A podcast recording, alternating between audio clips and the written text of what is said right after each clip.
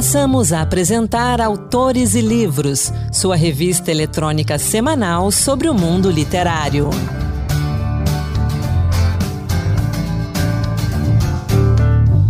Olá, seja bem-vindo, seja bem-vinda. Começa agora mais um Autores e Livros. Hoje a gente destaca o lançamento da edição comemorativa de 20 anos do livro Contestadores, do jornalista e autor ganhador do Prêmio Jabuti, Ednei Silvestre. Publicada pela editora Almedina Brasil, a nova tiragem apresenta entrevistas inéditas de José Saramago e Fernanda Montenegro, além de conversas com personalidades como Eduardo Seide, Juliette Binoche, Liv Ullmann, Alice Walker e Paulo Freire. Contestadores é, sem dúvida, um testemunho literário da capacidade humana de questionar, renovar e inspirar. Uma obra relevante que é como uma cápsula do tempo que reúne reflexões transformadoras. Sou Anderson Mendanha e vamos juntos. Entrevista. Ednei Silvestre, bem-vindo ao Autores de Livros. Uma alegria poder conversar com você. Eu agradeço muito você ter me convidado e ter essa oportunidade de falar do livro e estar aqui falando com quem ouve você e te respeita.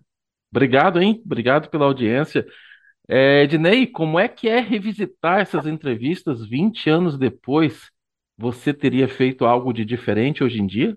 Para mim, é uma oportunidade excepcional de você falou revisitar, é um pouco isso, assim, é voltar ao escritório na Universidade de Colômbia do Eduardo Said, que já não está mais entre nós, de ir ao apartamento do Norman Mailer em, no Brooklyn, que também não está entre nós, de novamente ouvir aquela vozinha, aquele sotaque único, adorável do Paulo Freire, que infelizmente também partiu, e também me diverti como conversando com a Camille Palha, o prazer de estar com Fernanda Montenegro.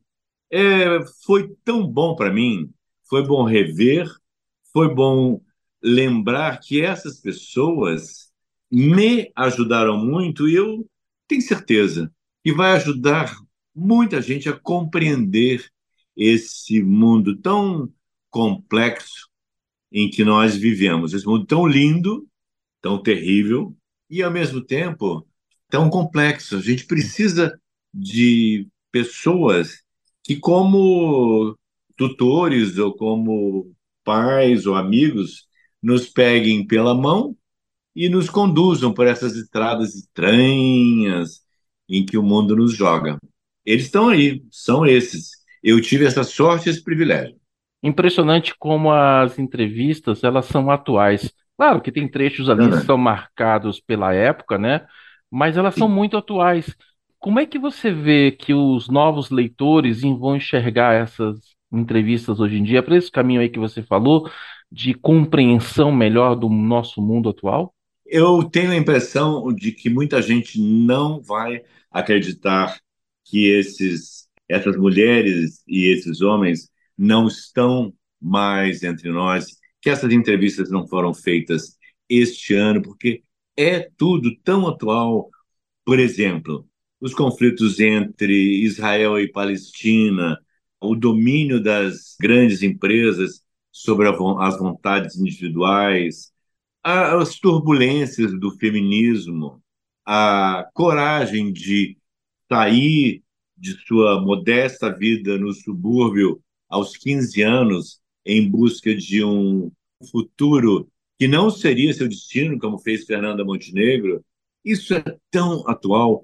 Quantas Fernandas Montenegro, que aliás não se chamava Fernanda Montenegro, uhum. isso é um nome que ela inventou, como ela conta, é, quantas Fernandas Montenegro estarão pensando em fazer um tomar um caminho ousado que não é aquele que foi marcado para elas. Quantos meninos, quantos jovens de 15, 16 anos que acabaram de sair de uma escola técnica, que se formaram mecânicos de automóveis, como o jovem e pobre José Saramago, sonham com uma outra carreira sem imaginar, como ele jamais imaginaria aos 16 anos, que aos 60 ele seria o único autor em língua brasileira, em língua portuguesa, perdão, a ganhar o Nobel.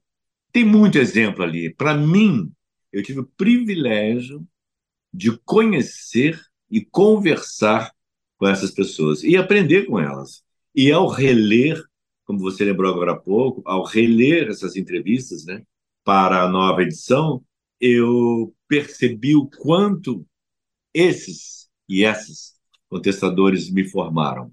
Aproveitando essas falas suas aí, dessas entrevistas todas, a que eu achei mais interessante, que parecia que ele estava falando ali, sentindo aquele jeito dele falar, Paulo Francis. Ah, Paulo é. Francis te deu essa entrevista ali no início dos anos 90, durante o governo Itamar, e algumas coisas que ele fala parece que estão sendo ditas para hoje. Mesmo quando ele Esse- fala que o, o Lula não seria um bom presidente, que não daria Uhum. certo, e aí você vê que parece que o Lula escutou ele e mudou o jeito de ser. Olha só, é, o presidente Lula, que agora é presidente Lula, né, é um homem brilhante. Sim. Ele, você vê, eu, tô eu acabei de falar do Saramago, né? Saramago, um garoto que se formou numa escola técnica, era mecânico de automóvel. O presidente Lula é um homem de origens muito improváveis, né? Uma das razões que me convenceram a voltar para o Brasil em 2002 é porque os candidatos mais fortes à presidência da República eram esse operário, chamado Luiz Inácio Lula da Silva, e um filho de verdureiro, chamado José Serra. Eu, lá nos Estados Unidos, eu pensei, o Brasil mudou, porque, embora nós tenhamos tido alguns presidentes admiráveis e outros nem um pouco, esta é a primeira vez que nós temos eleições livres em que os dois mais fortes candidatos têm origem, vou botar entre aspas, popular. Um filho de verdureiro, que era o José Serra, é o José Serra, e esse metalúrgico. Né? Falei, isso é, o, o, que, o que está acontecendo no nosso país é extraordinário. E eu continuo achando que o, o que está acontecendo é extraordinário. Passamos por tempos terríveis e passaremos seguramente, porque Uhum. são os ciclos da história, né? Os ciclos da vida. Até em religião tem isso. A luz e trevas, né? Uhum. Nós temos períodos de iluminação, períodos de progresso e períodos de retrocesso. Mas ah, o Francis, você vê o Francis falando, e há um outro também que você sente o jeito, a maneira dele falar, que é o oposto do Paulo Francis, que é o Paulo Freire. Com aquela maneira, aquela construção, as construções de frase dele são únicas. É, eu sou um grande admirador do Paulo Freire desde muito jovem. Eu, minha impressão até hoje é que se não tivesse havido o golpe militar, se ele não tivesse sido preso, se ele não tivesse sido obrigado a se exilar, se a gente tivesse no Brasil continuado a utilizar o método Paulo Freire de alfabetização, nós não teríamos analfabetos hoje em dia. Seríamos um país com maior progresso, com melhores condições para aquelas pessoas que não têm chamado berço privilegiado. Ah, não sei se você reparou, aquela entrevista do Paulo Freire para mim foi a última entrevista que ele deu, porque ele estava indo para Harvard. Pouco depois, na volta para o Brasil, ele morreu. Ele teve um problema e faleceu. Eu fiquei tão contente de ter podido guardar aquilo. Você vê, passados tantos anos, existe a chance de ler, de ouvir o que o Paulo Freire tem a nos dizer. Uhum. E o Paulo Francis também, que é outra visão. Isso é uma das partes mais interessantes do livro do Contestadores, é que você tem lados opostos. E, no fundo, como essas pessoas são pessoas muito inteligentes e generosas, e Paulo Francis era um homem muito generoso, o que cada um deles sonha, Paulo Francis, Paulo Freire, Fernanda Montenegro, Saramago, Harry Belafonte, O que eles querem é o bem comum. Essa, tem impressão que foi Fernanda Montenegro, não nessa entrevista, que falou do bem comum. Queremos o bem comum, né? o que é melhor para todos, não apenas para mim ou para você. Qual a ah. entrevista mais difícil que você já fez? Qual foi a mais marcante na sua carreira? Que, aquela que você termina a entrevista e diz: Que bom que eu fiz essa entrevista. A mais difícil que eu me lembro foi com a Janet Jackson. Eu havia conseguido essa entrevista através de pessoas que trabalhavam com ela, um amigo meu, inclusive, que era amigo dela, e ele tinha dito que a, a Janet Jackson era uma mulher inteligente, interessante, divertida, muito bem-humorada, e lá fui eu. Acontece que eu não sabia, nem conhecia esse diagnóstico de bipolaridade. A Janet Jackson, nessa tarde, eu acho, estava deprimida. E aí eu perguntava, tinha, claro, eu faço meu dever de casa, fiz uhum. várias perguntas interessantes, e ela respondia sim, não, e triste, sabe? Uma pessoa triste, e eu não, não soube o que fazer. É, acho que foi minha pior entrevista, comparável com a entrevista que eu fiz com Donald Trump, que essa eu nem me lembro como, como terminou, porque foi tão ruim, ele dizia Primeiro que é uma pessoa que fala clichês, né? E ele não diz nada sincero. Enfim. São as duas piores ali. E a entrevista que mudou a minha vida, mudou bem. A partir dela eu comecei a repensar tudo.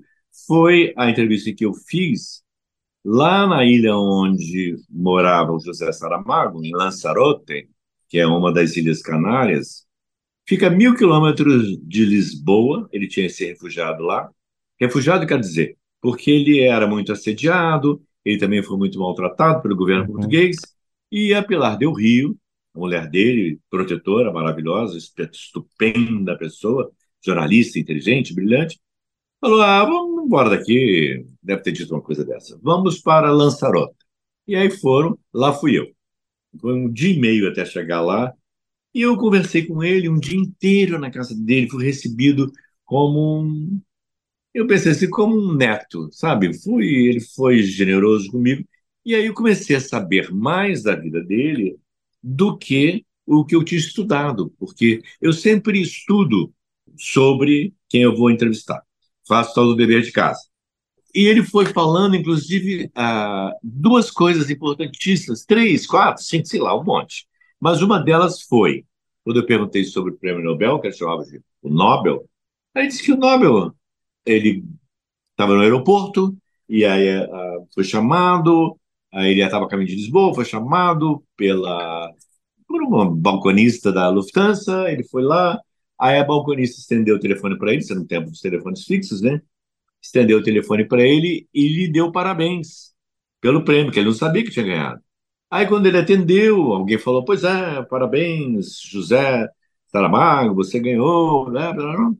E ele disse que ficou contente e voltou a, né, a, caminhar lá pelo aeroporto, era Frankfurt, que é um aeroporto que tem corredores enormes, longos. E aí foi lá caminhando, imagine você. E ele pensou: pois, pois, ganhei o Nobel. E que? O universo continua igual.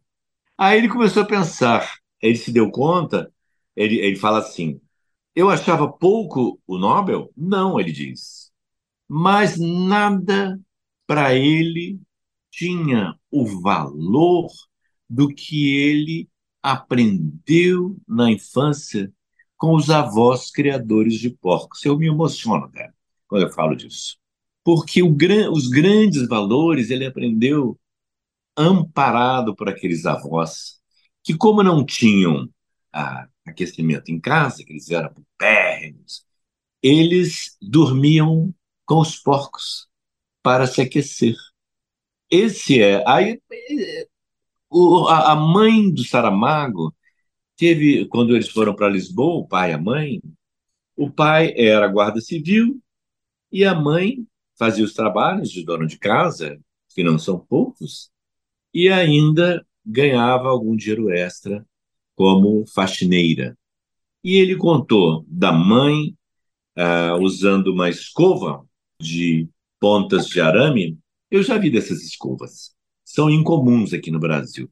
É uma escova que você raspa o mármore. E ela trabalhava raspando, limpando escadarias de mármore em Lisboa. E ele falou que ele se lembrava daquele ruído do, da, da escova. Aquilo foi me, me pegando de tal forma que eu falei: esse homem traz um novo mundo para mim. E não só no estilo dele, que é um estilo particular, inimitável. E foi a partir dali que eu tive coragem de publicar meu primeiro romance. Se eu fechar os olhos agora. Porque eu não me senti menor do que o Saramago, nem igual, nem maior. Mas assim, é possível.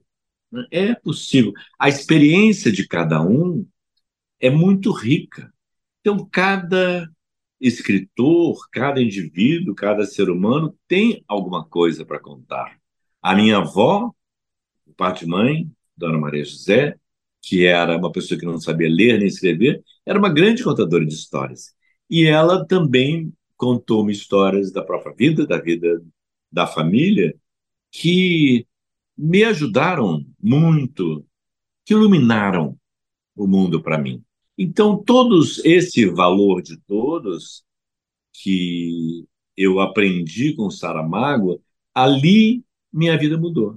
Ednei, você disse aí, citou vários nomes que não estão nos contestadores, pessoas que você entrevistou, que também foram entrevistas importantes. Será que teremos contestadores dois algum dia? Não sei, Caro.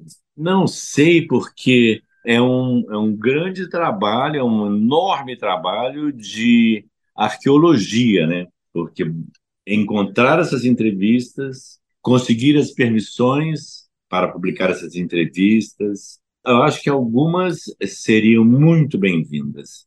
Uma delas, eu até tenho transcrita, que é a entrevista um dos fundadores do movimento beatnik nos anos 40 e 50, o Allen Ginsberg, essa, por exemplo, é uma entrevista que tem grandes lições.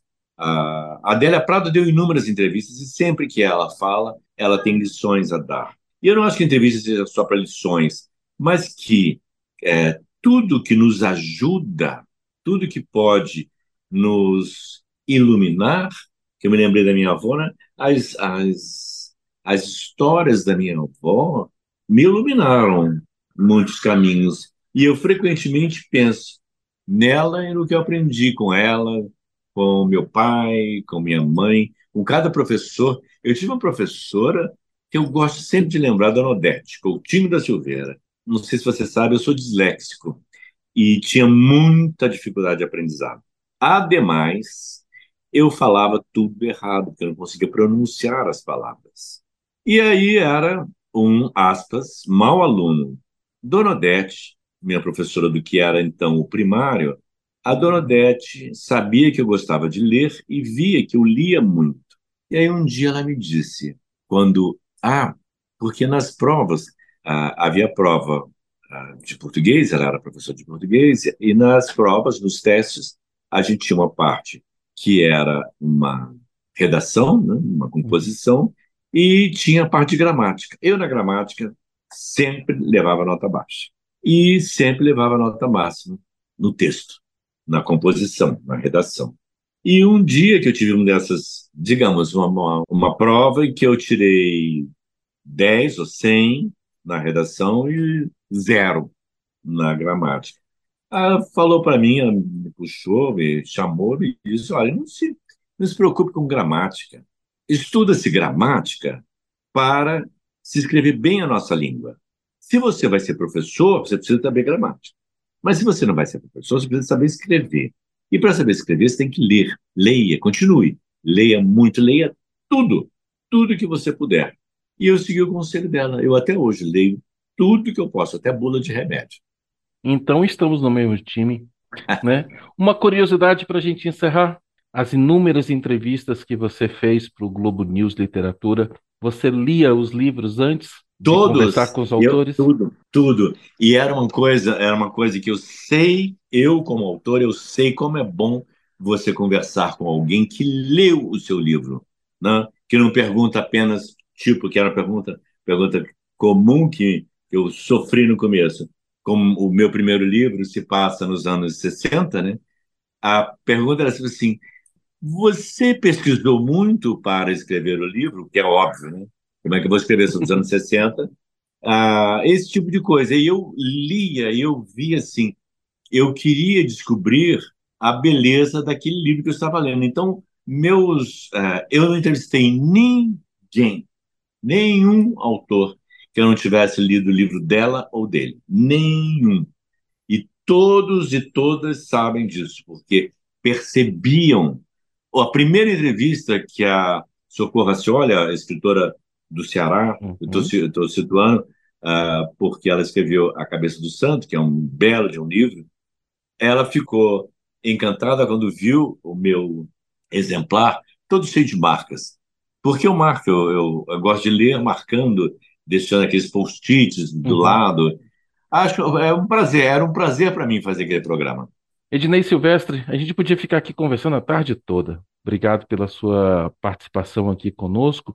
E eu vou deixar um convite. A gente falou de Contestadores, que é um livro de entrevistas que você fez como jornalista. Eu queria ter a oportunidade de entrevistar você como autor, para a gente falar dos seus livros, para falar de Pequenas Vinganças, para falar da sua literatura. Vai ser um prazer. É só marcar, tô aí. Contestadores de Ednei Silvestre tem 350 páginas e já está disponível nas livrarias, portais de livros e também no site da editora almedina.com.br. E vamos agora de poesia. Encantos diversos, poemas que tocam. Olá, hoje o Encantos Diversos traz para você obras da poetisa carioca Ana Cristina César, que viveu de 1952 a 1983 representante da chamada geração mimeógrafo, movimento literário da contracultura da poesia brasileira, Ana Cristina César foi também tradutora, ensaísta, jornalista e professora. Publicou em vida apenas um livro por uma editora, A Teus Pés, de onde selecionei para você Soneto. Pergunto aqui se sou louca, quem quer saberá dizer. Pergunto mais se sou sã, e ainda mais se sou eu que uso viés para amar e finjo fingir que finjo adorar o fingimento, fingindo que sou fingida. Pergunto aqui, meus senhores, quem é a loura donzela que se chama Ana Cristina e que se diz ser alguém. É um fenômeno mor ou é um lapso sutil? Em 1976, poemas de Ana Cristina César foram incluídos por Heloísa Buarque de Holanda na obra 26 Poetas Hoje, importante antologia da chamada Poesia Marginal. Ainda do livro A Teus Pés, de 1982, ouça agora os versos de Fagulha. Abri curioso o céu, assim afastando de leve as cortinas eu queria entrar coração ante coração, inteiriça, ou pelo menos mover-me um pouco com aquela parcimônia que caracterizava as agitações me chamando. Eu queria até mesmo saber ver, e no movimento redondo como as ondas que me circundavam, invisíveis, abraçar com as retinas cada pedacinho de matéria viva. Eu queria só perceber o invislumbrável no levíssimo que sobrevoava. Eu queria apanhar uma abraçada do infinito em luz que a mim se misturava. Eu queria captar o impercebido nos momentos mínimos do espaço nu e cheio. Eu queria ao menos manter descerradas as cortinas na impossibilidade de tangê-las. Eu não sabia que virar pelo avesso era uma experiência mortal. Cenas de Abril, Correspondência Completa e Luvas de Pelica foram obras lançadas por Ana Cristina César de modo artesanal, similar à prática da edição em mimeógrafo, que serviu de alcunha para a geração marginal. Do livro Inéditos e Dispersos, organizado por Armando Freitas Filho, você ouve agora Quartetos.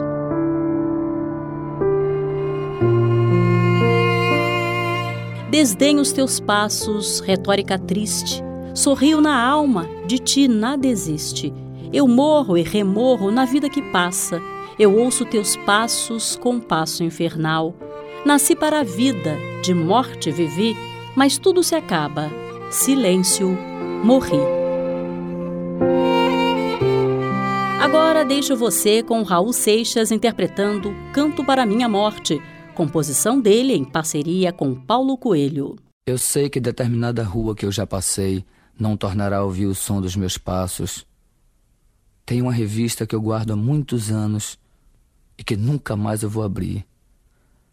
Cada vez que eu me despeço de uma pessoa, pode ser que essa pessoa esteja me vendo pela última vez. A morte surda caminha ao meu lado e eu não sei em que esquina ela vai me beijar. Com que rosto ela virá?